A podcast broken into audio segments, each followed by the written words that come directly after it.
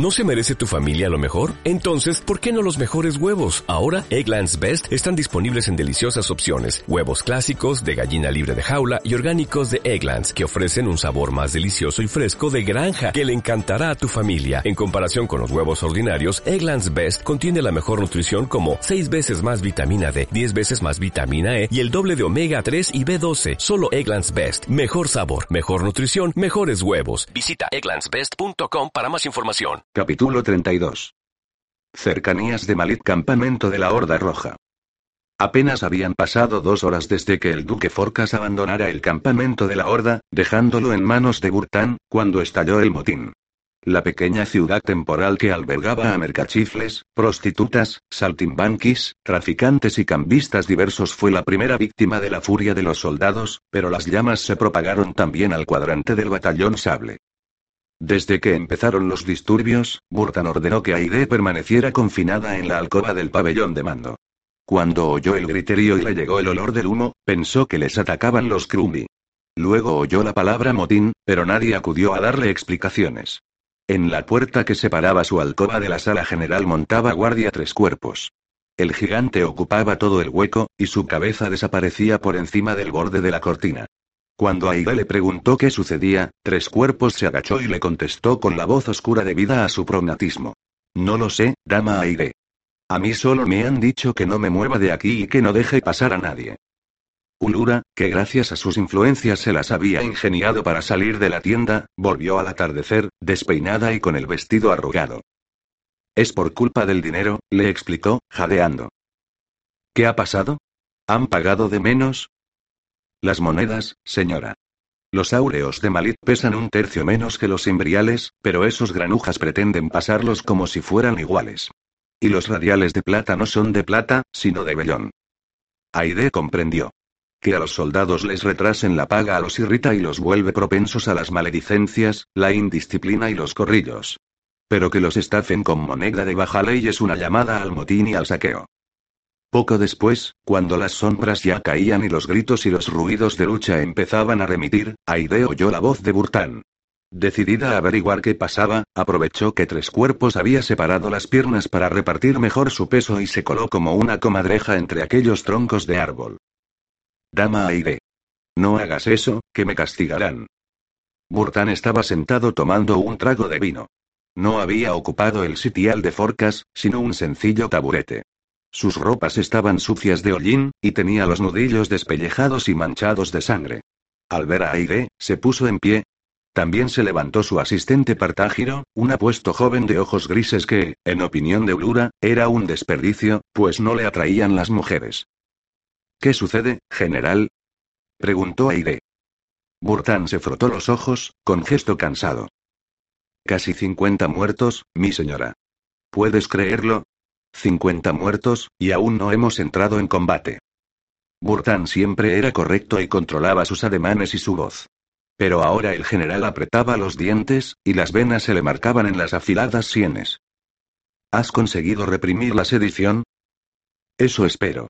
Pero me temo que esta noche nadie dormirá, en ese caso, yo tampoco. Mejor será que vuelvas a tu alcoba, señora. Nunca he aceptado órdenes del duque, y no voy a aceptarlas ahora de ti. Burtán miró a Aide. Tenía unos ojos oscuros, de mirada inteligente y profunda, que siempre parecían ver algo más que el resto de la gente. Pero hoy se mostraban opacos y cansados. Está bien, señora, contestó, apartando la mirada. Pero no te dejaré salir de la tienda en ningún caso. Es demasiado peligroso. La noche fue larga. No dejaban de entrar oficiales y mensajeros en la tienda. Burtán decretó toque de queda total e hizo expulsar a todos los civiles que rodeaban el campamento y no pertenecían a la horda. Después hizo llamar a Ari. El Pashkriri se sentó a la mesa de mapas, delante de unas tablillas de madera con los registros de la horda, por compañías y batallones. Cada vez que Burtán le decía un nombre, lo apuntaba en otra lista. Algunos debían ser vigilados, y otros confinados en calabozos improvisados cerca del pabellón de mando y custodiados por el batallón Narval. Aide sirvió café a Burtán y a los capitanes, escuchando todo lo que se decía sin intervenir. Al fin, el sueño empezó a vencerla. Se retiró al rincón donde dormía Kratos, corrió los visillos y se tendió sobre su colchoneta. Al taparse, se dio cuenta de que el olor del Taedorán había quedado impregnado en la manta. De golpe la asaltaron todos los recuerdos de lo que había sucedido en el coto de caza de la reina. Los hombres que habían intentado violarla, aquel al que ella misma apuñaló. Y, sobre todo, los brazos de Kratos, sus besos, su cuerpo sobre la hierba y las piedras del suelo.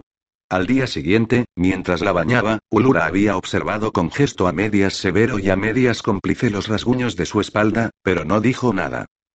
Acunada por el tibio recuerdo de Kratos, Aide se quedó adormilada.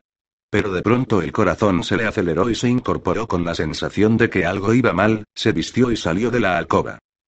Los faldones de la puerta de la tienda estaban levantados. Entraba aire fresco, y el suelo de la explanada se veía rojo bajo la luz de Tanyar. Burtán y varios capitanes escuchaban con gesto grave el relato de otro hombre.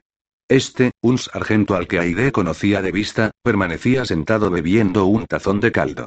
Una venda manchada de sangre rodeaba su pierna izquierda, y tenía la capa desgarrada y sucia. Aide recordó que aquel hombre había partido por la mañana hacia Malí, con Forcas y Kratos. Su corazón empezó a palpitar aún con más fuerza. ¿Qué ha pasado? preguntó. Todos miraron a Aide, pero nadie habló. El sargento agachó la mirada y dio un sorbo del tazón. Por fin, Burtán se acercó a ella y le tomó la mano. El duque ha muerto, señora. ¿Cómo? Aide sintió que las piernas le flaqueaban. Un capitán le acercó una silla. Se sentó en ella, mientras su mente trabajaba a toda velocidad. Lo primero que pensó era que Kratos había tomado una decisión, la decisión que ella misma le había exigido. Se tapó el rostro con las manos y ahogó un sollozo que era más bien una carcajada de júbilo. Luego alzó la mirada y comprobó que Kratos no estaba allí. Al ver a Burtán, que parecía estudiarla con gesto inescrutable, comprendió que, si Kratos había asesinado al duque, Burtán lo haría ejecutar. Su alegría se esfumó como una nube de verano. ¿Qué insensatez hemos cometido? Se preguntó, traed vino y caldo caliente para Dama Aide, ordenó Burtán. ¿Solo café? pidió ella. Quiero saber cómo ha sido. El sargento volvió a desgranar su relato a trompicones. Una traición en un banquete. Los soldados se encontraban en la parte inferior de la pirámide cuando los atacaron hombres armados con rasgos Ainari. Se defendieron como pudieron, pero la mayoría habían bebido mucho, y los agresores eran más que ellos y les disparaban desde las galerías. Algunos lograron salir de allí, pero la mayoría murieron sobre la misma mesa de la cena. El propio sargento organizó a un grupo y, en vez de huir por la plaza, se abrieron paso por las escaleras de la pirámide para tratar de reunirse con el duque y los generales. Pero cuando ya llegaban a la sexta terraza, encontraron una fila de picas, y ensartadas en ellas las cabezas de Forcas y los demás generales y capitanes que habían asistido a la fiesta de la reina. Aide, que tenía las manos engarciadas en los brazos del asiento, no aguantó más y se levantó, ¿y Kratos Mai? preguntó. Todos la miraron con gesto extraño, como si sospecharan algo. Intentó reparar su error, ¿cómo es que no ha podido defender al duque? Es un Taedorán. Él también está muerto, señora. Vi su cabeza junto a la del duque, y el estandarte de tu padre ondeaba entre ambos. Es horrible. Nos han traicionado. El sargento enterró la cabeza entre las manos y sollozó, compórtate, dijo Burtán, eres un invicto. El sargento se enjugó las lágrimas y prosiguió con su relato. Él mismo logró organizar a los 50 hombres que quedaban vivos, y se retiraron acosados por los guardias, los atacantes Ainari y la propia chusma de Maliup. Milagrosamente, lograron llegar a la puerta de Manigulatiwir de la ciudad. Solo siete habían llegado vivos al campamento. Todas aquellas palabras sonaban en los oídos de Aide como eco sin sentido. Solo veía la cabeza de Kratos, clavada en una pica. A la mañana siguiente la compañía Terón se retiró del pabellón de mando y la relevó la compañía Lobo. Aide seguía despierta, insensible a todo, como si alguien le hubiera extraído las entrañas. Después de su cuarto café, Ulura insistió en que debía tomar algo más suave para su estómago y le dio un caldo de pollo. Soy la hija de Airón. Tenía que reaccionar. La horda que había fundado su padre corría peligro de ser aniquilada. No podía quedarse llorando como una niña por haber perdido a su amante. Volvió a entrar en la alcoba, se lavó, se cepilló el pelo y se cambió de ropa. Después salió a la sala general. Había cinco oficiales sentados a la mesa de mapas, que se pusieron en pie al verla. Burtán había salido. En el exterior sonaban órdenes y trompetas. Todo el campamento estaba en alerta, y las compañías formadas en armas. Poco después, la cortina de cuero se abrió y entró Burtán, seguido por su ayudante Partágiro. Ambos venían discutiendo. Es una orden. Pero, Burtán. El joven se dio cuenta de que había gente escuchándolos y cambió el tratamiento al instante. General, estoy bien. Tres horas. Duerme tres horas. Necesito gente fresca a mi lado. Pero tú, yo soy más viejo y no me hace falta dormir tanto.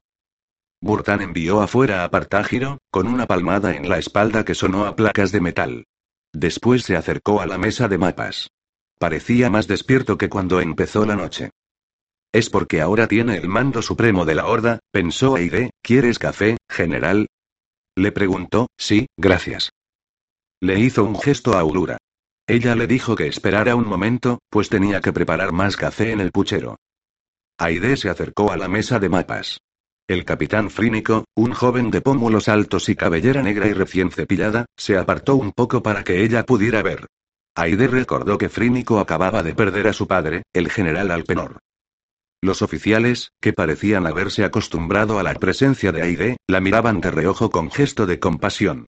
Ella sabía que, pese al color tostado de su piel, ahora estaba pálida y tenía los ojos hinchados y enrojecidos. Seguramente, ninguno de ellos se imaginaba que había llorado por Kratos Mai.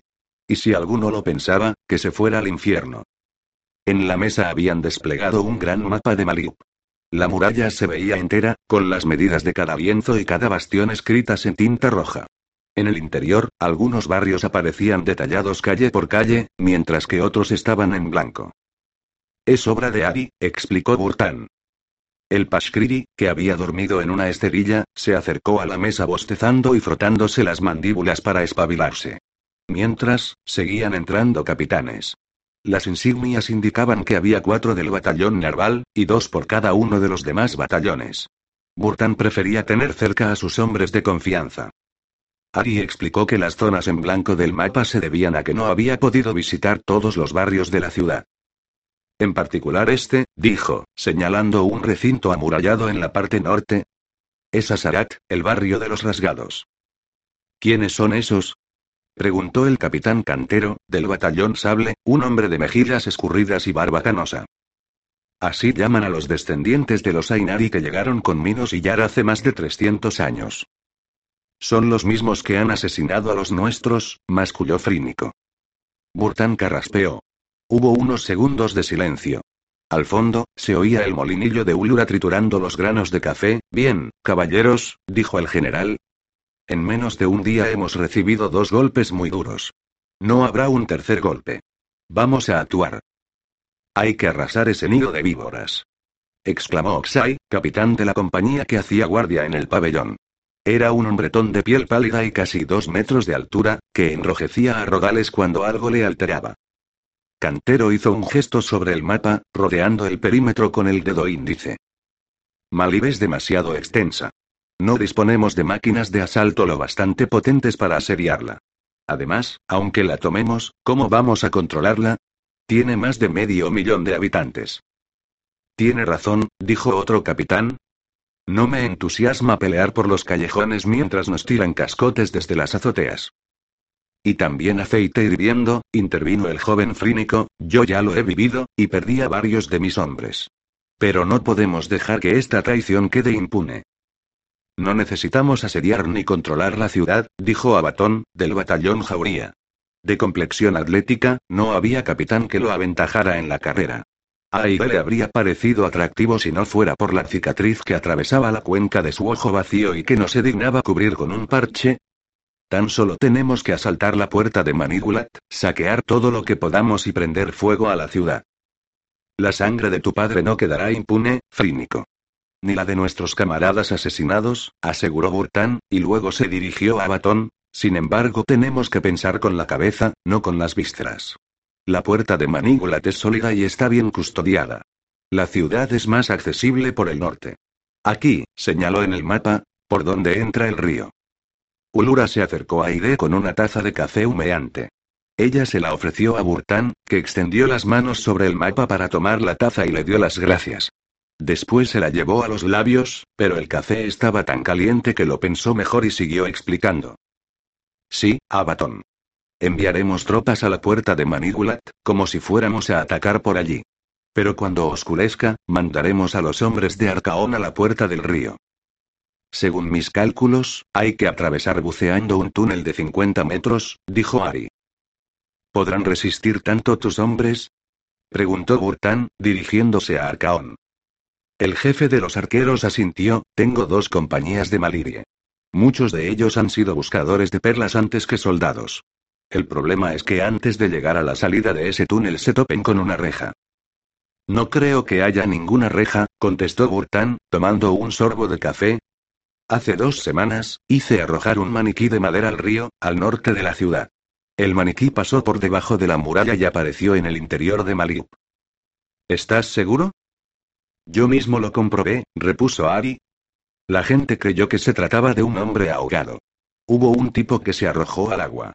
Luego resultó que lo que quería era robarle las ropas, no rescatarlo. Hubo una carcajada general y comentarios sobre la codicia de los malivires.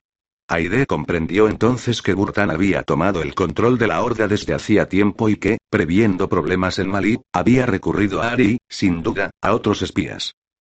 Ahora que había muerto el duque, la Horda Roja tenía un jefe de verdad. No solo lo sabía Aire. Los hombres que rodeaban la mesa de mapas estaban tensos, pero las dudas y la desconfianza que provocara Forcas se habían despejado. Era extraño, pero por primera vez en muchos días el aire del pabellón de mano no parecía sofocante. Los capitanes tenían a un general que sabía lo que quería hacer y lo que quería que hicieran ellos.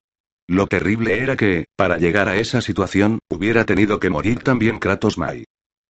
Cuando los buceadores salgan del túnel, irán a este punto de la muralla y nos abrirán. Burtán se interrumpió y apartó la cara para toser. Perdón. Quiero decir que nos abrirán. Volvió a pararse para toser. Esta vez fue un acceso incontrolable. Su rostro enrojeció por el esfuerzo, y le salió café por la boca, y luego por la nariz. Frínico le agarró de un brazo y le palmeó la espalda. Pero Burtán se apartó de él y se apretó el estómago con gesto de dolor. Empezó a encorvarse y acabó cayendo al suelo, donde empezó a patalear entre toses y gritos. Llamad a un médico. Gritó alguien. Cantero se agachó sobre Burtán y tiró de él para levantarlo. Frínico lo apartó, no hagas eso. Es peor. No os acerquéis tanto. Exclamó Ari, dejadle respirar. Los capitanes, asustados, se abrieron en círculo, mientras Ari se agachaba junto a Burtán e intentaba desabrocharle el peto. El general se retorcía en el suelo, mientras de su boca salían espumarajos negruzcos. De pronto, arqueó la espalda, se mantuvo un instante apoyado sobre la nuca y los talones, y tras unos segundos se derrumbó sobre la alfombra. Arry se llevó las manos a la boca. Sus ojos, congelados en un gesto de terror, se veían más saltones que nunca. Tras los aullidos de agonía de Burtán, un silencio sólido como un cristal se adueñó del pabellón. Está muerto. Susurró Ari. Cantero se volvió hacia Aide y echó mano a la espada. Ha sido ella. Frínico le agarró del brazo. Espera. Es la hija de Airón. Me da igual quién sea. Lo ha envenenado. Voy a sacarle las tripas. Mientras Frínico seguía agarrando por el codo a Cantero, Aide retrocedió, sin comprender aún lo que había pasado. El café. Lo último que había bebido Burtán era café. Se lo había dado ella. Y a ella se lo había dado Ulura. Sus ojos buscaron a la criada, pero había desaparecido. A una orden de Oxai, dos soldados de guardia prendieron a Aide, encadenadla, dijo el hombretón, ya decidiremos qué hacer con ella. No por primera vez, Kratos estaba prisionero. Cuando era joven, el mismo Corueco que le dejó de recuerdo tres cicatrices paralelas en el cuello se lo llevó a su cubil. De allí lo sacó Yatón, el mago. Después, durante el certamen por Cemal, lo apresaron los hombres de Togul Barok y lo encerraron en el castillo de Grios. En aquella ocasión fue Dergin quien lo salvó, aunque su propia espada también tomó parte en la acción. Era la tercera vez que se dejaba apresar como una mosca en una telaraña. Torpe, torpe, tres veces torpe, se repetía. A veces los apuros se resuelven solos, recordó. Así lo afirmaba su padre. Así lo había creído él cuando el duque le ofreció la mano de Aide y el puesto de mariscal de la Horda Roja. Y justo en ese instante, cuando todo se iba a solucionar, cuando el destino parecía a punto de otorgarle lo que durante tantos años le había negado, Cartine había abatido su hacha de verdugo sobre su cuello. No sabía dónde estaba, pero sospechaba que no había salido de la pirámide. Se hallaba en una estancia de unos 20 metros cuadrados. El mobiliario consistía en una cama muy ancha, un hachón de bronce y una vacinilla. Las paredes estaban cubiertas por cortinas y tapices que representaban sangrientas escenas de caza y mitología. Lo sujetaban dos cadenas de eslabones dorados, pero tan sólidos como acero forjado. Al menos, los grilletes que rodeaban sus muñecas estaban forrados por dentro con tafetán. Ambas cadenas estaban ancladas en argollas situadas en rincones opuestos de la estancia. Le quedaba cierta libertad de movimientos, lo justo para levantarse de la cama y acercarse a la vacinilla. Cada vez que la usaba, un eunuco entraba a retirarla, lo que le hacía sospechar que lo espiaban por algún orificio. Según le dijeron sus carceleros, había pasado casi tres días inconsciente. Los efectos combinados de urtaite y del narcótico que había respirado estuvieron a punto de matarlo. Lo habían alimentado casi a la fuerza, con los mismos batidos que bebía la divina Samikir. Debían de ser muy nutritivos, pues se despertó repuesto de las secuelas de la aceleración. Pero el hombro le dolía más que nunca, y sentía la espalda tumefacta por la silla que le habían roto en las costillas. Cada pocas horas le traían una bandeja con comida y bebida. Había vino y agua, caracoles guisados fuera de sus conchas, cangrejos de río picantes y una crema que sabía a langostas. Harto de aquella extraña dieta, a la tercera vez se negó a probar bocado, pero uno de los eunucos le convenció a fuerza de golpearle en el hombro derecho con los nudillos. Al parecer, todo el mundo conocía ya sus debilidades. Había perdido la noción del tiempo. A veces dormía, a veces estaba despierto, y a veces no estaba muy seguro. Sospechaba que en el vino le mezclaban algo raro, pues no bebía tanta cantidad para sentirse tan mareado. Pero era mejor así. Se acordaba del banquete, de Ibias usando a Crima para acuchillar el cadáver de Forcas, de Aire, de sus camaradas de la horda. Pero eran imágenes que pasaban por su mente como nubes por el cielo, sin dejar huella en él. La cortina que tapaba la puerta se abrió, y por ella entró un hombre alto y grueso, de mejillas lustrosas y amplia papada. Kratos, aturdido, tardó un instante en reconocerlo. Era Barsilo, el visir de la corte. Junto a él entró un eunuco aún más alto, con el torso desnudo y lampiño cubierto de aceite. Saludos, Takratos. Vengo a anunciarte un gran honor. ¿De veras? Has sido elegido por la divina y deseada Samikir, que ha decidido ponerte a prueba. ¿Otra vez? preguntó Kratos, recordando su duelo en la sala de audiencias. Digamos que ahora se te requiere otra clase de esgrima, respondió Barsilo, abanicándose con unas plumas de avestruz. Tienes la inmensa fortuna de que la reina ha visto algo en ti, y ha pensado en ti como futuro rey consorte. Tan solo quedan seis días para que Aulamudán se libere de su cuerpo mortal y la divina y deseada Samikir celebre su nuevo matrimonio. Contigo. Se me van a hacer eternos, respondió Kratos. No tienes por qué estar impaciente. A la divina y deseada Samikir, que no deja de ser soberana de una ciudad de mercaderes, le gusta comprobar la calidad del género antes de pagar por él. Kratos soltó una carcajada. ¿Así que no va a llegar virgen a la boda? Entonces no la quiero. Barsilo le hizo una señal al guardia. El espadón se acercó a Kratos y le dio un puñetazo en el hombro. Tenía los nudillos gordezuelos de un bebé, pero bajo la grasa su mano era dura como un martillo. Kratos apretó los dientes, pero no se quejó, el sarcasmo es una forma inadecuada de expresarse cuando se habla de la deseada y divina Samikir, dijo Barsilo, te abstendrás de él en lo sucesivo. Como tú digas, eunuco. La reina es virgen por esencia, pues su integridad divina no conoce menoscabo. Ahora bien, te recomiendo que no la defraudes. El destino de rey consorte es envidiable, y como honor no admite parangón. Entonces, ¿por qué no te casas tú con ella? Barsilo inclinó la barbilla y el guardia volvió a golpear a Kratos, aún más fuerte que antes. Los servicios que le presto a la reina son de otra categoría, dijo el visir. Ahora, se te preparará para la prueba. No tocaría a tu deseada reina aunque fuese la última mujer de Tramorea. Oh, pero eso no está en tu mano, dijo Barsilo, con una sonrisa untuosa, solo los eunucos podemos resistirnos a ella. Dos sirvientes entraron a la estancia. Bajo la mirada del visir, y sin quitarle los grilletes, lo desnudaron, lo lavaron con esponjas, depilaron todo su cuerpo y lo ungieron de aceite. Kratos se dejó hacer y, sin darse cuenta, se quedó dormido. Cuando abrió los ojos, Barsilo se había ido. Kratos levantó la barbilla y olisqueó. Había un olor inconfundible, cada vez más intenso. Era el perfume de la reina. El cuerpo de Kratos, desnudo, reaccionó por sí solo. La cortina se abrió de nuevo. La reina pasó a la alcoba, escoltada por sus dos eunucos. Dejadnos, dijo Samikir. Los eunucos apartaron las plumas de avestruz que cubrían a la reina y salieron de la estancia. A la luz de las llamas del hachón, Kratos contempló por primera vez el cuerpo de Samikir.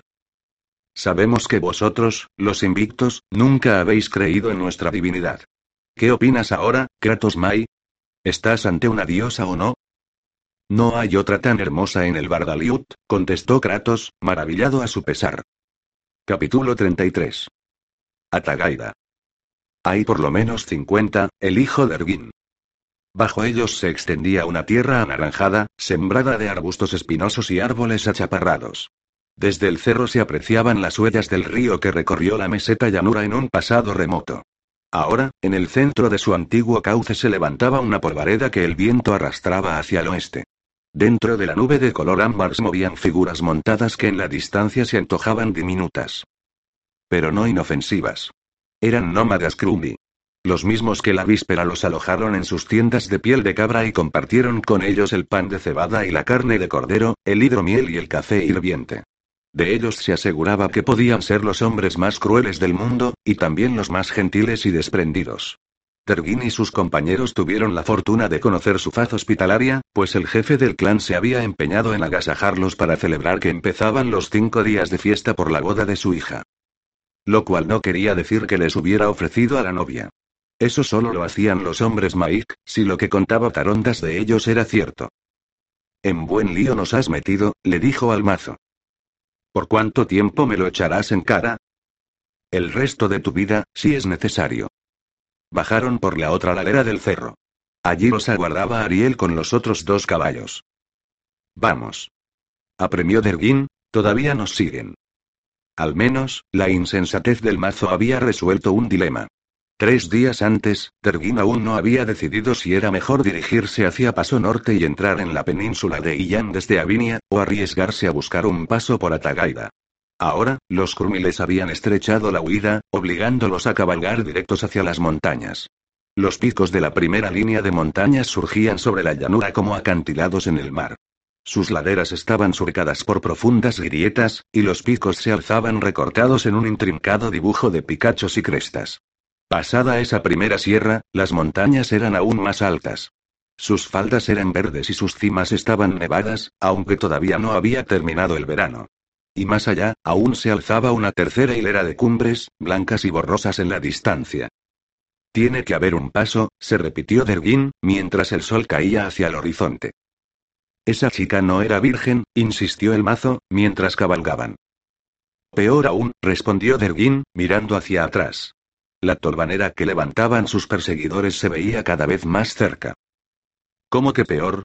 ¿Qué tiene que ver? Le has dado la excusa perfecta. Si el novio llega a descubrir por su cuenta que la chica no era virgen, la habrían atado a un camello y la habrían arrastrado por las piedras. Pero ahora llegas tú, el mazo, el semental del norte, y la violas. No la he violado. Pero eso es lo que ha contado ella, seguro. Y ellos la habrán creído. Una virtuosa joven de los Krumi, nada menos que la hija del jefe, no puede acostarse por propia voluntad con un bárbaro extranjero. Pues es lo que hizo. Y antes se había acostado con algún otro, te lo digo yo. Esa muchacha te ha utilizado, ¿no lo entiendes? Ahora, gracias a ti, ha salvado su honor. O al menos su vida. Tergin volvió la cabeza una vez más. Los Krumi no podían estar a más de 500 metros, y seguían acortándoles distancia. Solo tenía que pedírselo, y Riamar los dejaría atrás. Pero los demás caballos no eran tan rápidos. Escarcha tal vez aguantaría el ritmo hasta la primera línea de montañas. Pero la montura del mazo, más lenta y pesada, era más apropiada para arrastrar grandes pesos que para furiosas galopadas. Y sobre la silla del otro caballo, el cuerpo petrificado de Mikontik iba dando tumbos y amenazando con venirse al suelo. Si se acercan mucho más, seguirás tú con Ariel y Mika, le dijo al mazo. ¿Y tú? Los entretendré hasta que lleguéis a esas montañas. ¿No has dicho que eran 50? ¿Qué pretendes hacer? Tergin no contestó. Sabía que, con la espada y entrando en aceleración, podía matar a muchos Krumi. ¿50? Había leído relatos sobre anteriores Zemalnik que se enfrentaron solos a huestes de centenares de enemigos, pero prefería no poner a prueba su veracidad. No le haría muy feliz morir cortando las cabezas y los brazos de los mismos hombres que un día antes habían compartido el pan con él. Debería ser yo el que se quede detrás, dijo el mazo. En eso tienes razón. Volvió a mirar a su espalda. Ya le llegaban los gritos de los perseguidores. Ante ellos, unos farallones grises sobresalían de las primeras estribaciones de las montañas. Una de aquellas crestas avanzaba sobre la llanura como la proa de un barco encallado en el desierto. No debía de estar a más de mil metros. Si llegaban a ella tal vez podrían subir y encastillarse en lo más alto. Se volvió una vez más. El caballo que llevaba la carga se estaba rezagando. No nos dará tiempo. Hizo que Riamar refrenara el galope y se acercó al otro caballo para soltar la cuerda que sujetaba la armadura de obsidiana. Aunque apenas pesaba, los brincos de sus piezas estorbaban la carrera del pobre animal. Cuando ya tenía el cuchillo preparado para cortar, sonó la llamada de una trompa que no provenía de los perseguidores, sino de las montañas que ya se cernían sobre ellos. Riamar contestó con una nota de desafío. ¿Qué pasa ahora? preguntó Ariel. Tengo una sospecha, contestó Derguin. La llamada se repitió, larga y lejana. Más cerca de ellos, al pie de la cresta, venía de frente otro grupo de jinetes. El mazo soltó una blasfemia. Seguid hacia ellos. Dijo Derguin. De la sartén al fuego. Esos también vienen armados. Pero seguro que no te has acostado con ninguna de sus hijas. Derguin miró hacia atrás. La polvareda que levantaban los Krumi se disipaba, arrastrada por el viento. Los nómadas se habían detenido, y algunos de ellos volvían grupas. Esto no me gusta, dijo el mazo. Si los Krumi se asustan, nosotros deberíamos asustarnos también. Aflojaron el paso de sus monturas poco a poco. No tenía sentido emprender otra huida, sin saber a dónde, cuando los caballos estaban agotados. Los jinetes que venían del este eran unos 30, formados en un escuadrón que al acercarse a ellos se abrió en dos alas para flanquearlos. Vestían capas pardas, capuchas, calzas y botas de montar altas. Bajo las capas se oía el tintinear de cotas de malla. Algunos llevaban arcos a la espalda y otros empuñaban lanzas rematadas en cuchillas de acero de casi un metro. A ninguno de ellos le faltaba una espada colgada del arzón. De ellas, se corrigió Derguin. Eran las atagairas, sin duda. Aunque incluso de cerca resultaba difícil descubrir que eran mujeres, pues sus capuchas se cerraban al final como tubos para que los rayos del sol no quemaran sus rostros albinos. Los crumieran más, dijo el mazo, ¿Por qué han huido de ellas? Los Krumi a veces hacen la guerra, respondió Dergin, las Atagairas son guerreras. Hay una diferencia, y los Krumi lo saben. El círculo se iba cerrando a su alrededor. Una Atagaira dijo algo en voz alta, y las demás respondieron con carcajadas. ¿Qué ha dicho? preguntó el mazo. No lo sé. Conozco un poco de la lengua de Atagaira, pero hablan demasiado rápido para mí. Ha dicho que no le importaría montar a ese semental de las barbas, dijo Ariel, enrojeciendo, y añadió. Perdón. ¿Tú entiendes su lengua? Preguntó Derguin. Por toda respuesta, Ariel se encogió de hombros. Cuando ya estaban rodeados por un círculo de lanzas, una de las amazonas se destacó de las demás. Terguín entrecerró los ojos, pues le era casi imposible distinguir sus rasgos.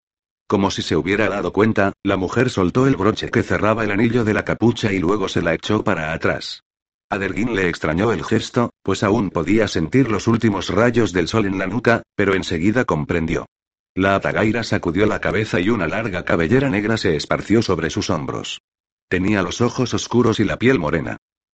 No eres albina, dijo Derguín en mesita. Así que tienes ojos, contestó ella, ¿quiénes sois vosotros? Viajeros. Ya lo veo. Vuestros nombres. Ariel, Mazo, y yo me llamo Gorión. Esperó a ver si su apellido provocaba alguna reacción en la Tagaira, pero no fue así. ¿Cómo te llamas tú? Mi nombre no es asunto tuyo, hombre. ¿Qué hacéis en nuestras tierras? Pensaba que vuestras tierras no empezaban hasta las montañas. No, se dijo Derguin, aquella respuesta encerraba un argumento razonable, pero no era una buena forma de congraciarse la amistad de unas desconocidas. Nos dirigíamos a Avinia, explicó.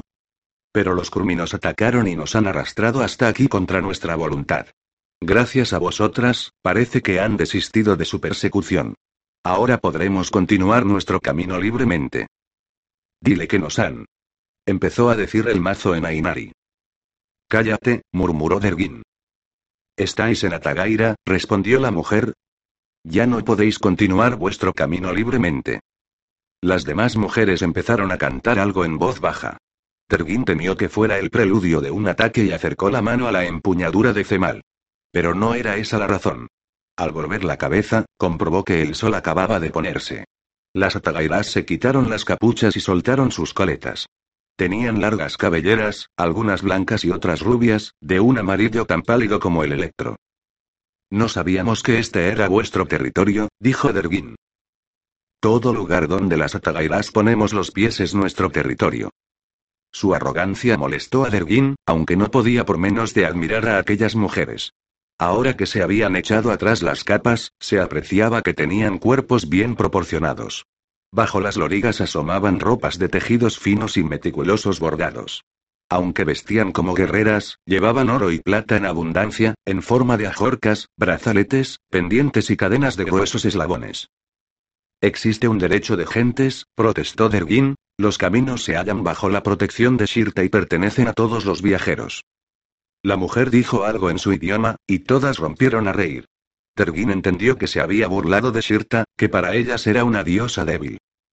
Nosotras solo obedecemos a Tanyar, le dijo la mujer. Ella es fuerte y toma lo que desea, como sus hijas, las Atagairas. Vendréis con nosotras. El mazo rezongó entre dientes. Tergin le hizo un gesto para que se callara.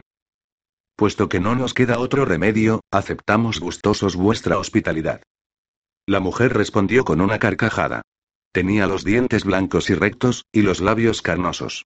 Terguín la encontró guapa, a pesar de la nariz ancha y los ojos tal vez demasiado juntos. Nada de hospitalidad. Os pondremos una argolla al cuello a cada uno, como a todos los varones que entran en Atagaida. Tendrás que ponérmela tú misma. Rugió el mazo. Las que entendían el Nesita se lo tradujeron a las demás, y hubo un nuevo coro de risas. Además, tenéis que entregar vuestras armas, dijo la mujer, adelantándose un poco más y apuntado con la afilada cuchilla de la lanza de Derguín. Tú, el de las barbas, tira al suelo esa especie de porra. Y tú quítate esa espada del cinto. Sea como quieras. Derguín apretó la rodilla derecha. Obediente, Riamar giró un poco a la izquierda. Terguín desenvainó a Cemal hacia arriba para no herir al unicornio, y luego dejó caer la espada en un golpe sesgado sobre la lanza de la mujer. La cuchilla soltó una lluvia de chispas y cayó al suelo. La línea de corte brilló durante unos segundos al rojo vivo, mientras la Atagaira la miraba con gesto de incredulidad. Riamar, que ya conocía el truco, se irguió sobre las patas traseras y emitió un sonoro trompeteo, mientras Terguín levantaba la espada de fuego. Las risas de las atagairas se convirtieron en murmullos. Riamar dejó caer los cascos en el suelo y se acercó al caballo de la atagaira. Le sacaba más de una mano de alzada. ¿Cómo te llamas, mujer? preguntó Derguin. Ella le miró a los ojos, sin parpadear, mientras la hoja de cemal crepitaba junto a su rostro. Por Anfium, es brava la condenada. Soy Baojim, hija de Tilra. Pues bien, Baojim, hija de Tilra, Derguin Gorión, el Zemalnit, acepta vuestra hospitalidad. Así entró Derguin en Atagaida. Querido maestro Tarondas. No, se dijo Derguin. Aunque fuese el Zemalnit, no dejaba de ser también un joven de 21 años que se dirigía a un anciano sabio. Un tratamiento más respetuoso sería lo adecuado. Estimado y admirado maestro Tarondas.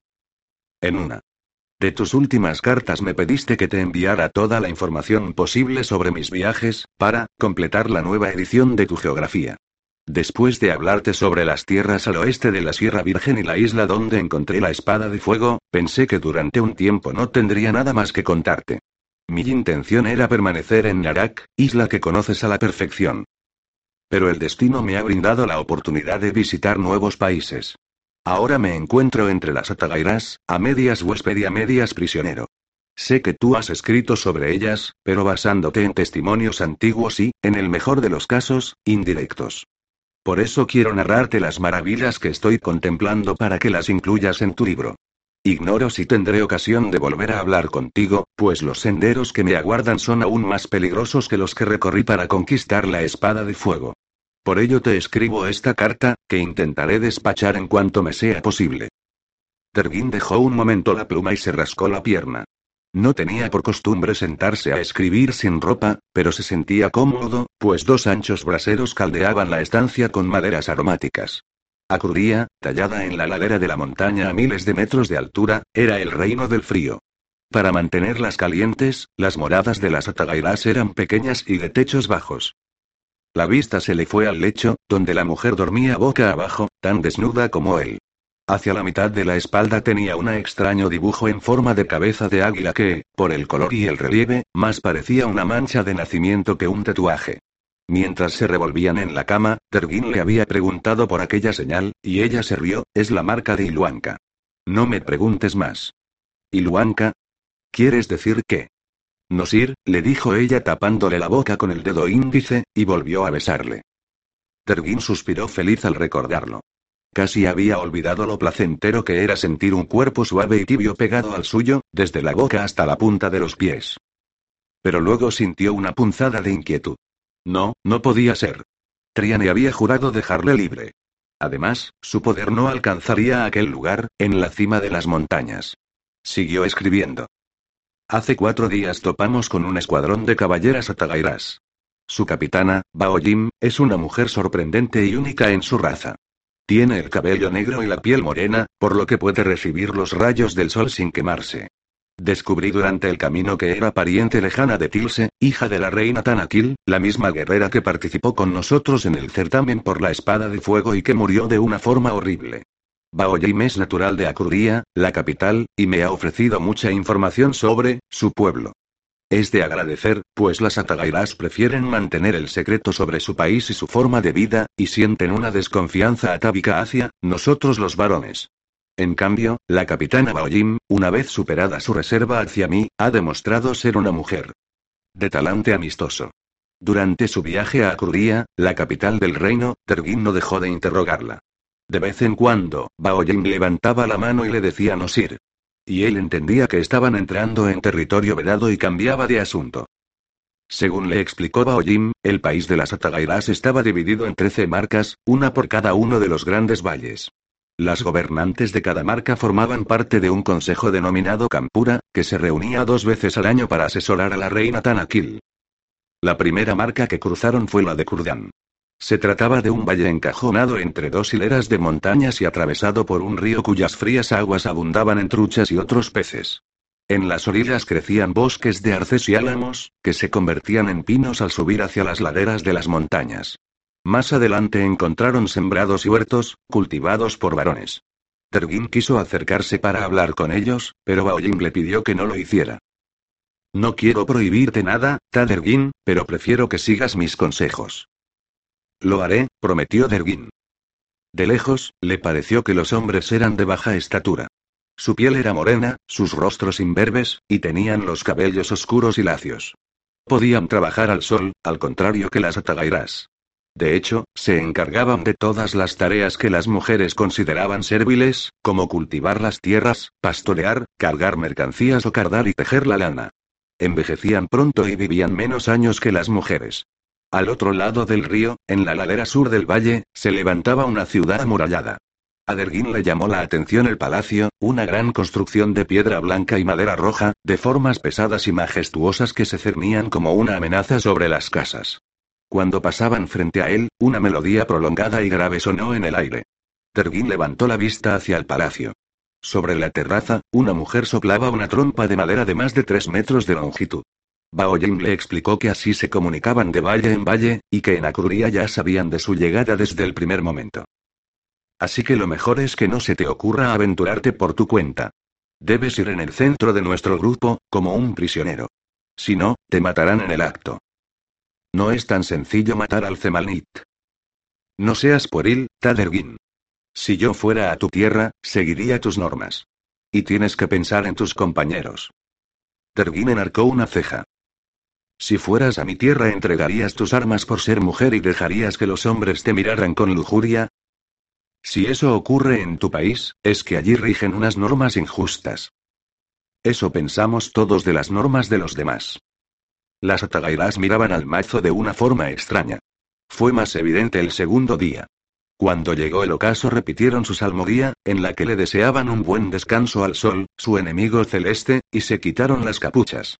Al hacerlo dejaban de parecer seres amenazantes, casi siniestros, copias idénticas de la misma guerrera, para convertirse en mujeres individuales, unas muy bellas y otras no tanto, pero casi siempre de rasgos armoniosos y bien proporcionados. Varias de ellas empezaron a reírse y cuchichear señalando al mazo. Él tenía ya la mosca detrás de la oreja. ¿Qué les pasa a esas? Yo sé lo que dicen, dijo Ariel. ¿Y qué demonios es, si puede saberse? Que si lo tienes todo tan grande como las manos y la cabeza, les gustaría pasar un buen rato contigo. El mazo soltó un bufido. Llevaba de mal humor desde que salieron a uña de caballo del campamento de los Krumbi. Al principio Dergin pensó que eran remordimientos por haberse acostado con la hija del jefe y provocar aquel embrollo. Pero la razón no era aquella, sino que con las prisas había perdido su calavera.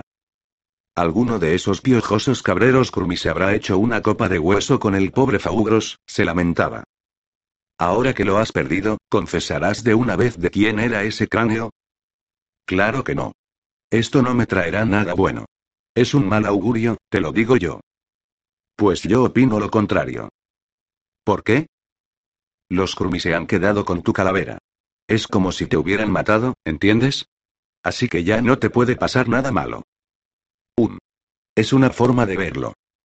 Solían cabalgar hasta tres o cuatro horas después de la puesta del sol, mientras que durante las horas centrales del día, cuando más apretaba el sol, buscaban refugio bajo rocas o árboles.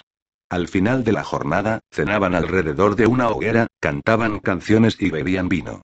Tergin comprendía parte de sus palabras, y otra parte se la traducía a Ariel. Las Atagairas mencionaban mucho a una divinidad llamada Iluanka. Era una gran dragona que moraba bajo tierra, enemiga de los grandes dioses celestes. Sin embargo, también había un lugar en sus poemas para Taniar, la luna roja. Y referencias constantes a luchas feudales, a lazos y a rencillas familiares inextricables. Subían por senderos cada vez más escarpados de un valle a otro. A menudo tenían que desmontar y seguir a pie, pero el segundo día se cruzaron con otras cabalgaduras que subían y bajaban con alegres brincos, y que a veces tomaban atajos por las peñas más abruptas. Ariel le preguntó a Baoyin qué animales eran aquellos. Son urímelos. No tan nobles como los caballos, pero no hay mejor montura para la montaña. ¿Urímelos? Me gusta el nombre. Los urímelos eran bestias de pelaje espeso y pardo, con patas más cortas y musculosas que las de los caballos y una pequeña jiba. Sus ojos eran muy oscuros, y tenían barbas cortas y ralas que los hacían parecer, en opinión de Ariel, señores pensativos. Sus cabezas estaban coronadas por cuernos verticales de poco más de un palmo. Las atagairas que los montaban usaban sillas de borrenés altos y estrechos, para ir bien encajadas, pues los brincos de los urímelos por entre las peñas podían descabalgar al jinete más experto. La tercera noche, ya cerca de Acuría, durmieron al borde de un abismo. Tergin, Ariel y el mazo se pegaron todo lo posible a la pared más alejada del precipicio, y el mazo incluso se ató a un gran pedrusco.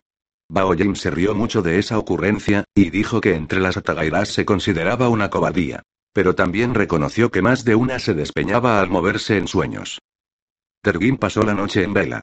Hacía tanto frío que incluso él lo notó. Por debajo de la manta, desenvainó un poco la espada, y sintió como el calor emanaba de su hoja. A su alrededor, el viento ululaba sobre el abismo. Estuvo casi toda la noche con los ojos abiertos, mirando al cielo estrellado y al cinturón de Cenor, pues temía que si los cerraba el viento lo arrastrara volando hacia la llanura estéril de sus pesadillas. Atagaira se divide en trece marcas. Cada una de ellas tiene como centro administrativo una ciudad, y en cada ciudad gobierna una marquesa. Todas obedecen a la reina, que gobierna en Acruría.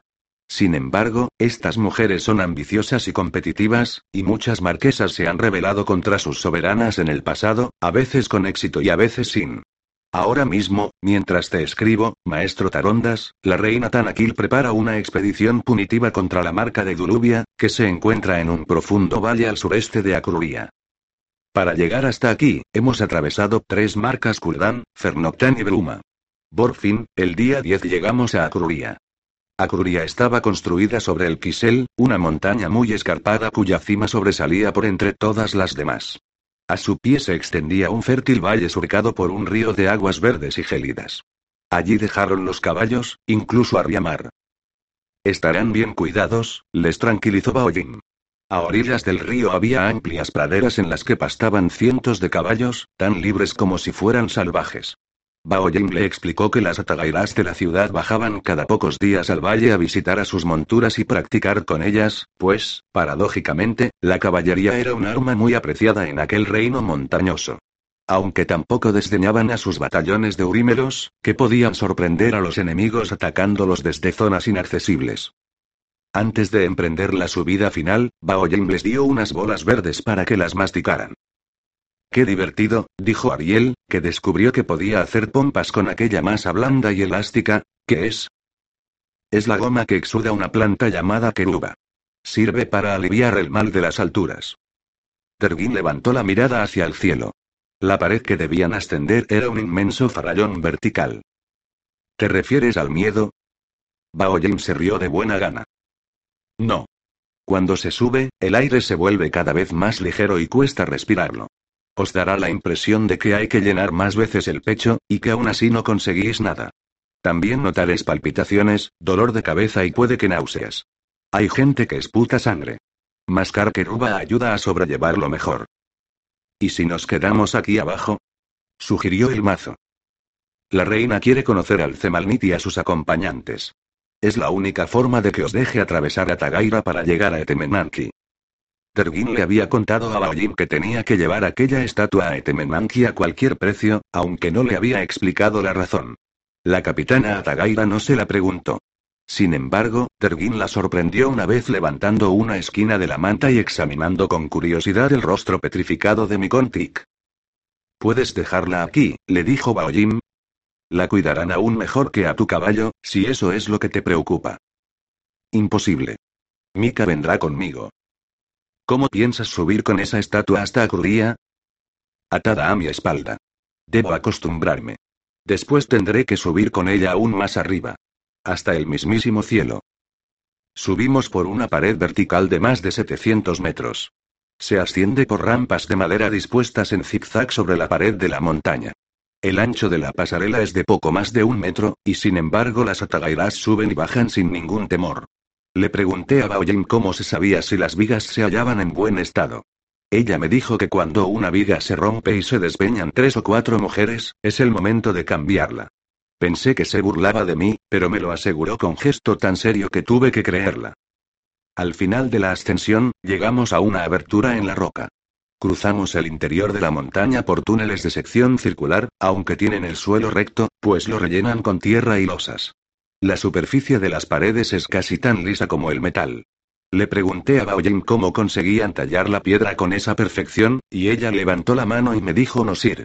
Recuerdo que en tus libros hablas de las brujas de la tierra que conocen el secreto para fundir la roca, y me pregunto si no será algo más que una leyenda. Los túneles están alumbrados por luznagos, aunque también se usan lámparas y antorchas. El aire no es rancio, pues las atagairas excavan conductos que unen los túneles con el exterior, de modo que siempre hay corriente. El frío era muy intenso, aunque Baoyin me explicó que en sus moradas se calentaban con braseros y que a las viviendas de las atagairas más ricas incluso llegan aguas termales. No solo cruzamos túneles, sino que también subimos por varias escaleras de caracol. Cuando aparecimos al otro lado de la montaña y vimos por fin la ciudad de Acururía. Había nubes bajo sus pies. Tergin contuvo el aliento. El panorama que se abría ante ellos era de una belleza tan sobrecogedora que ni siquiera la caldera de Narak la igualaba. Tergin se asomó a un mirador de madera colgado sobre el abismo. Akruria estaba esculpida en el interior de un vasto acantilado en forma de C que se abría hacia el sur. El relieve natural de la pared había sido transformado por el esfuerzo de siglos en una ciudad vertical de detalles minuciosos e intrincados. Allá donde volvía a la vista de Erguín, no había sección del acantilado que no estuviera tallada con relieves, transformada en columnas, ventanales o frontones. Había puertas, ventanas y terrazas que asomaban al vacío, y cuerdas, rampas y escaleras por las que una multitud de mujeres subían y bajaban al borde del precipicio. Terguín miró hacia abajo. La pared se perdía en aquella nube blanca que colgaba a sus pies, y hasta allí llegaban las ventanas, las fachadas y las escaleras arrancadas a la roca de la montaña. Acruría mide dos mil metros en vertical, le explicó Bao Jim, y sigue creciendo. Por toda la pared había mujeres colgadas de arnases, trabajando sobre el vacío para reparar desperfectos o tallar aquellos rincones en los que aún quedaba espacio. Bao Jing les explicó que entre ellas la cantería y la escultura eran artes muy apreciadas. ¿Pero no sois todas guerreras? preguntó Ariel. Sí. Siempre somos guerreras y otra cosa. ¿Y tú qué eres? Ariel. Advirtió Derguin. No importa. Yo me dedico a las artes curativas. Y, aunque no poseo talento para esculpir, he posado para varias esculturas. Terguin enarcó una ceja. Había observado que Baojim, por no ser albina, despertaba admiración, pero también cierto rechazo. Le extrañaba que una persona tan distinta de las demás Atagairas sirviera como modelo. Habrás observado que las estatuas de la pared no tienen colores, dijo Baojim, interpretando su gesto. Mira allí. Esa es la torre de Iluanca. Al otro lado de la C, cruzando más de 200 metros de abismo, se abría una gran grieta vertical en la pared. La atravesaba un puente de piedra que llevaba hasta una aguja casi desgajada del resto del acantilado, una gran torre natural. Baoyin señaló hacia arriba, donde una enorme serpiente alada se enroscaba sobre una hilera de ventanas con cristales de colores. Debajo de la dragona está el palacio de la reina Tanakil. Y allí es a donde vamos ahora, Tadergin. Los tres viajeros y las seis atagairas que los escoltaban caminaron por una balaustrada que seguía el interior de la C. Tergin disfrutaba del paisaje, pero el mazo caminaba con el hombro pegado a la pared de la derecha y sin apartar la mirada de sus pies, y Ariel no las tenía todas consigo. Hubo un momento en que, al llegar a un voladizo de medio metro de anchura, ambos se negaron a seguir. Tuvieron que retroceder, recorrer un pequeño laberinto de túneles y subir una escalera de caracol excavada dentro de la montaña. Llegaron al puente que cruzaba a la torre de Iluanca. Ocho atagairas montaban guardia, armadas con lorigas de escamas doradas que les llegaban hasta los tobillos. Bao Jing le explicó que pertenecían al Tegurash, la guardia personal de Tanakil, compuesta por 169 guerreras, 13 por cada una de las marcas del reino. Cuando llegaron ante la puerta del palacio, la oficiala de guardia se cuadró ante ellos. Solo el Zemalnik puede entrar en la sala real. Los otros dos hombres deben ir al harén. Cuando Ariel le tradujo lo que había dicho la mujer, el mazo se frotó las manos. Bueno, no es tan malo después de todo. Me temo que no lo has entendido bien, dijo Baoyimen Nesita, nuestro harén no es como los vuestros. Aquí los hombres están confinados dentro, y son las mujeres las que acuden para. Puedes imaginártelo. El mazo frunció las cejas tanto que casi se le juntaron con el bigote, y luego empezó a proferir blasfemias e improperios contra Atagaira y todas sus mujeres. Tergin tuvo que tirar de él con todas sus fuerzas hasta el centro del puente para evitar que se peleara con toda la guardia. Después de negociar un rato con la oficiala, Baoyin volvió meneando la cabeza. No he conseguido que os alojen en otro sitio, pero al menos os darán una alcoba aparte, dentro del harén, para que no tengáis que mezclaros más de lo necesario con los otros. Machos. ¿Con que así os llaman? rezongó el mazo. Os aseguro que ahí estaréis bien, dijo Baojim, la comida y la bebida son excelentes, y ninguna mujer recurrirá a vuestros servicios. Tampoco os pondrán la argolla al cuello, que es el distintivo de los huéspedes, Preguntó el mazo, echando chispas por los ojos. En Atagaira no tenemos huéspedes varones. Solo prisioneros. Baoyin miró a Derguin, con el rostro sofocado. Era evidente que la situación la turbaba tanto como a ellos. La reina ha hecho una excepción contigo por ser el Zemalnit. No me parece bien que me separen de mis amigos, dijo Derguin, no muy convencido. En su opinión, el mazo estaba haciendo una montaña de un grano de arena. No hay otra manera. La reina de Atagaira no negocia, Tadergin. Y ya no puedes volver atrás. Los ojos de Baoyin suplicaban. Tergin se volvió hacia el mazo. Diantre, no le vendría mal una lección por la trastada que había hecho en el campamento de los Krumbi. ¿Cuántos imbriales más? Veinte, dijo el mazo. Eres un extorsionador. Ariel tenía cara de susto, y los ojos le brillaban como si estuviera a punto de llorar. El mazo le puso la mano en el hombro y apretó suavemente. No te preocupes. Conmigo no te pasará nada. Baoyen suspiró, relajada. Os juro por el fuego de la dragona y Luanca que no consentiré que sufráis ningún daño. Antes moriré yo, ¿me entendéis? Te entiendo y te creo, Baoyim, respondió Dergin. Así, separado de mis compañeros, fin conducido a la sala real. Se trata de un gran recinto excavado a partir de una gruta natural que fue agrandada por las canteras Atagairas. El techo está tallado con relieves que imitan un artesanado de madera, y las paredes decoradas con bajorrelieves, pues las atagairas son mucho más amantes de la escultura que de la pintura. Al final de la sala, se encuentra el trono, tallado en madera y marfil. Representa a la dragona Iruanka, en cuyas garras reposan los brazos de la reina y cuya mandíbula superior cuelga sobre su cabeza a modo de corona. En la sala había Tegurasi, las guardias de la reina, armadas con yelmos cónicos y lorigas doradas o corazas de cuero lacado en rojo. Pero también vi a muchas mujeres de las familias nobles que habían asistido por curiosidad y no llevaban armas. Hacía calor en la sala, caldeada por un buen número de braseros, y observé que a las atagairas les gusta llevar ropas ligeras cuando están en el interior de sus casas o palacios. Sin duda, se debe a que cuando están bajo los rayos del sol deben cubrir todo su cuerpo para no sufrir terribles quemaduras. Pero el efecto que las gasas, los escotes y las piernas brillantes de aceite causaban en Derugin tras dos años de abstinencia era perturbador. Desfiló hasta el trono entre cuerpos esculturales y miradas a medias hostiles y a medias curiosas. La reina Tanakil le aguardaba sentada, flanqueada por dos filas de Tegurasi. A su derecha debía una mujer que enseguida atrajo la mirada de Dergin. Tenía la piel tan blanca como las demás, pero sus cabellos tenían reflejos de cobre, y mientras Tergin avanzaba parecía devorarlo con sus ojos azules. ¿Quién es? susurró Dergin, sin apenas separar los dientes. La princesa Ziyan, contestó Baoyim, ahora, párate aquí. Se detuvieron ante un escalón tallado en el suelo, a unos cuatro metros del trono. La reina debía de considerar aquella una distancia segura, pero Dergin habría podido decapitarla antes de que una sola de sus y desenvainara una espada. Dirigió una breve mirada a la princesa. Ella curvó las comisuras de la boca en un gesto fugaz, y Dergin, sin saber por qué, relacionó aquel pensamiento sobre su propio poder de destrucción con la sonrisa de Fillan. Para su sorpresa, la reina Tanakil se levantó del trono y dio un par de pasos para saludarle. Vestía una túnica larga y pesada bordada en colores opacos, más severa que las vaporosas ropas de sus cortesanas. Bienvenido a Curía, Zemalit, le saludó Enritión, han pasado siglos desde que la espada de fuego cruzó el umbral de este palacio. En aquel entonces la trajo vuestro emperador, Minos Yar, para firmar una alianza entre hombres y atagairas, la única de nuestra historia. Tergin hizo una reverencia. Combatir a los inhumanos era una buena causa. No solo eres guerrero, sino que conoces la historia. Eso es lo que me habían contado de ti, dijo la reina.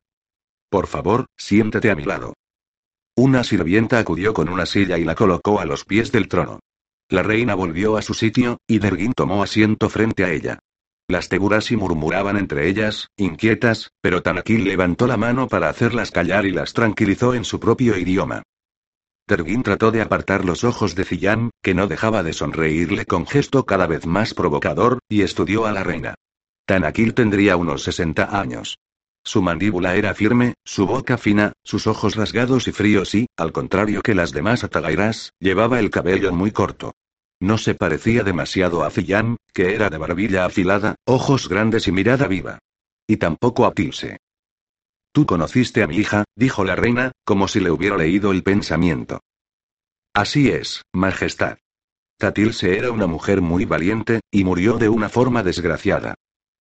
He leído un estúpido libro, escrito por un mentecato que se hace llamar el Gran Barantán, en el que se asegura que Tilse era hija bastarda mía. Tergin sonrió al recordar al hombrecillo que se hacía pasar por mago, pero no comentó nada. En Atagaira no hay bastardas, dijo la reina, Solo los hombres tienen bastardos. A veces los hombres somos muy torpes y lo interpretamos todo desde nuestra limitada visión, Majestad.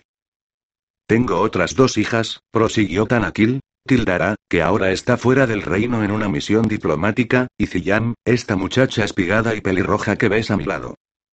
Madre, dijo la princesa, con voz cuidadosamente modulada, el Zemalnik va a pensar que en la corte de Atagaira no existen los modales.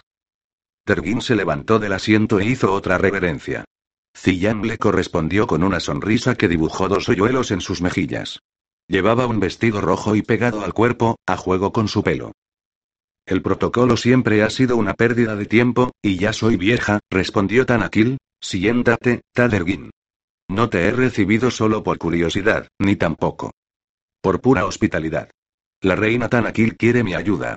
Como te comentaba antes, maestro Tarondas, la marca de Dulubia se ha levantado en armas contra ella. Dentro de unos días, una fuerza de mil guerreras de Akuria y los valles cercanos partirá para someterlas. Tanakil, en sus propias palabras, ha librado demasiadas campañas. Dice que cuando ella subió al trono, hace 37 años, había 14.000 atagairas capaces de tomar las armas. Ahora son 13.000.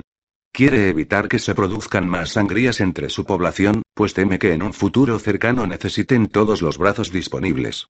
Ha oído hablar de los Aifolu, y sospecha que el Martal no tardará en acercarse a las fronteras de su reino. Por eso me ha pedido que la acompañe a Dulubia. Piensa que Laride, jefa de la marca rebelde, accederá a rendirse si ve que la espada de fuego combate por la reina. Y, si hay que luchar, Tanakil cree que al menos le evitaré la pérdida de muchas de sus valiosas guerreras. A cambio, la reina me ha prometido un salvoconducto. Con él, podremos atravesar las montañas por un paso subterráneo que nos llevará a Iyan. Dice que ese atajo compensará de sobra el tiempo que pueda demorarme en Dulubia. ¿Cuándo? Tergin se dio cuenta de que había vaciado el tintero. Dejó la pluma a un lado y se levantó. Sus ropas yacían sobre una alfombra de lana, a los pies de la cama, y Cemal descansaba en una silla de cuero. Acarició su empuñadura un momento, la desenvainó apenas unos milímetros y sintió la vibración familiar que atravesaba su palma. A pesar de la ventilación, le apetecía respirar aire fresco. A la derecha de la cama había una puerta de madera. La abrió con cuidado para no despertar a la mujer y salió a un balcón que se asomaba al abismo. Ya había pasado la medianoche, pero aún brillaban mil luces, como un enjambre de luznagos colgados de aquella pared que bajaba y bajaba hasta fundirse con las nubes. Levantó la mirada, buscando el pequeño círculo del cielo. Solo se veía a Shirta, la luna verde, la diosa de cuyas leyes se burlaban las atagairas. Hacía mucho frío, pero Derguin aún guardaba el calor de la espada bajo la piel. Apoyado en la balaustrada de granito, olió el perfume de la mujer. Ella le echó el aliento en el cuello y le recorrió la espalda con las uñas. Derguin notó que se le erizaba el vello. Luego, la atagaira se apretó contra él. Tenía los pechos pequeños y duros. Tergin sintió que el deseo regresaba. No era extraño. Tenía mucho tiempo que recuperar. ¿Has dejado tu espada ahí dentro, Zemalnit? ¿No tienes miedo de que te la quiten? Tergin se dio la vuelta y le levantó la barbilla para besarla. La princesa Ziyam era alta, como todas las atagairas, pero no tenía el cuerpo tan duro y musculoso como recordaba el de Tilse. Tergin le rodeó la cintura y jugueteó con los dedos en el surco que le marcaba la columna sobre las caderas. Ella suspiró de placer. Si alguien lo intenta, morirá abrasado. No te recomiendo que la toques. Yo ya he estado a punto de morir abrasada. En tus brazos. Hace un momento. Tergin soltó una carcajada e hizo ademán de entrar a la alcoba. Ahora sí empezaba a notar el frío, pues allí fuera helaba. Pero Zillan lo empujó contra la balaustrada. Deja que me refresque, Zemalnit. Solo un momento. Su nariz respingona, su forma de dilatar las aletas, de ladear el cuello y levantar la barbilla eran irresistibles. Tergin pensó que una seductora como ella debía de aburrirse mucho en una ciudad de mujeres, y así se lo dijo. Ella soltó una carcajada y le miró a través de las pestañas. ¿Eso crees, Tadergin? Somos hijas de Taniar y siervas de la dragona. Fuimos creadas para no necesitar a los hombres extranjeros. El amor es algo que practicamos entre nosotras. Para procrear, copulamos con nuestros propios e insulsos varones en las fiestas camelias. Es verdad que quienes quieren un placer distinto se permiten el capricho de recurrir a los prisioneros. Pero eso no tiene nada que ver con el amor ni con la seducción. Es solo placer carnal, como darse un banquete. ¿Y tú, te permites esos caprichos también? Ziyan le dio un beso en los labios, y luego se apartó de él, riéndose.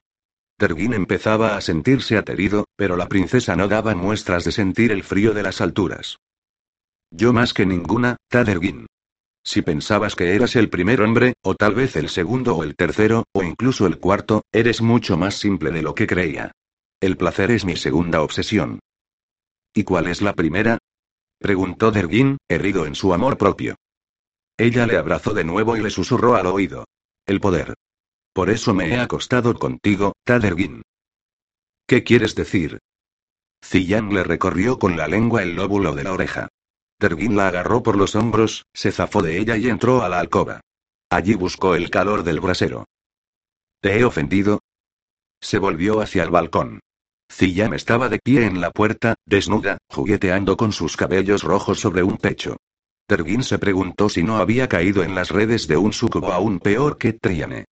No, no me has ofendido. Eres una mujer muy divertida, princesa Ziyan.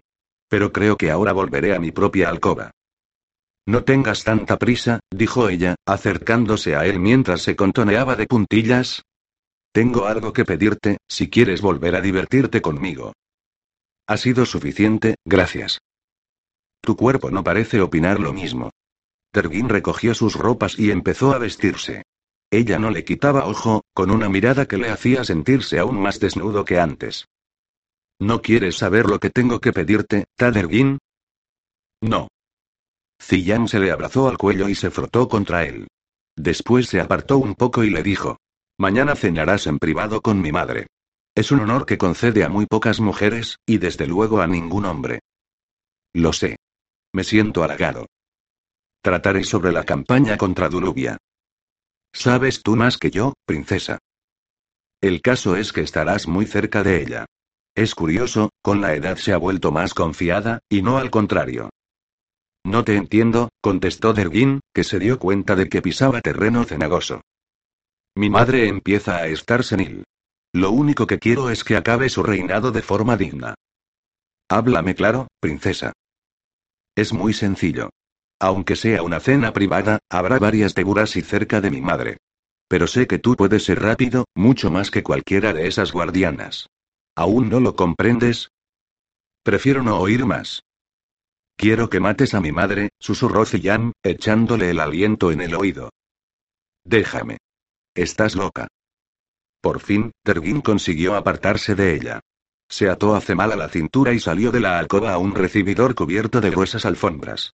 A ambos lados de la puerta de salida había sendas armaduras, amenazadoras como mudas guardianas. Una era ceremonial, embutida con ataujías de oro y platino, y la otra de guerra, más sobria y práctica.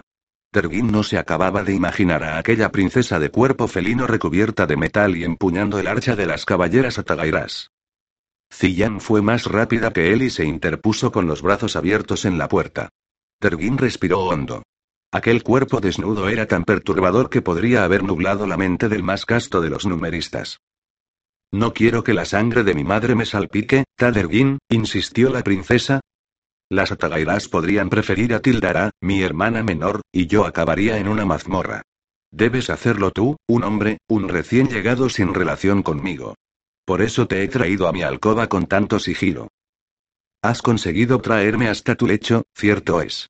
Pero si crees que por eso me he enamorado de ti y voy a obedecer tus caprichos, estás muy equivocada. Eres un estúpido, Zemalnit. Aún no has escuchado lo que te podría ofrecer. No me interesa. Te habría interesado. Ziyang sabe ser generosa. Pero ahora tendrás que obedecerme por fuerza. Lo dudo. ¿Tienes amigos en Akruria? No, princesa. Como bien dices, soy un recién llegado. No conozco a nadie aquí, los huéspedes del harén. El gigante barbudo y el niño, dijo Ziyan. Tenía las pupilas frías y pequeñas como cabezas de alfiler. Tergin se estremeció. Sé que valoras en muy alto grado la amistad. Hace poco has perdido a un buen amigo. Sí, Tadergin, no estamos tan aisladas del mundo como crees. ¿Quieres perder a otros dos compañeros? Están bien custodiados. ¿Y quién crees que ha seducido a más guardianas y tegurasi de lo que mi madre sospecha? Ah, Tadergin, hay tantas mujeres en Akruria que beben los vientos por mí, que me bastaría con chasquear un dedo así para conseguir a cinco voluntarias para asesinar a mi madre. Pero quiero que seas tú quien lo haga. Alguien que no volverá a pisar a Tagaira jamás. Tergin dio un paso hacia la puerta. Ziyam estaba en su camino y la empujó, con tanta fuerza que la derribó al pie de la armadura dorada. La princesa se quedó tumbada sobre un costado, se apartó el pelo del rostro y volvió a sonreír. Piénsalo, Tadergin. Como reina de Atagaira, te arrestaré, te liberaré en secreto y te dejaré atravesar el túnel para que entres en Iyan. Una vez allí, haz que te despedacen los inhumanos si ese es tu deseo. Tergin abrió la puerta para salir, pero, a su pesar, la voz de Ziyang lo retuvo en ella. La princesa se había levantado de la alfombra y se recomponía el peinado con gesto inocente. Si mañana mi madre sale viva de esa cena, no volverás a ver a tus amigos. Regresa a tu habitación y piénsalo. No hay nada que pensar.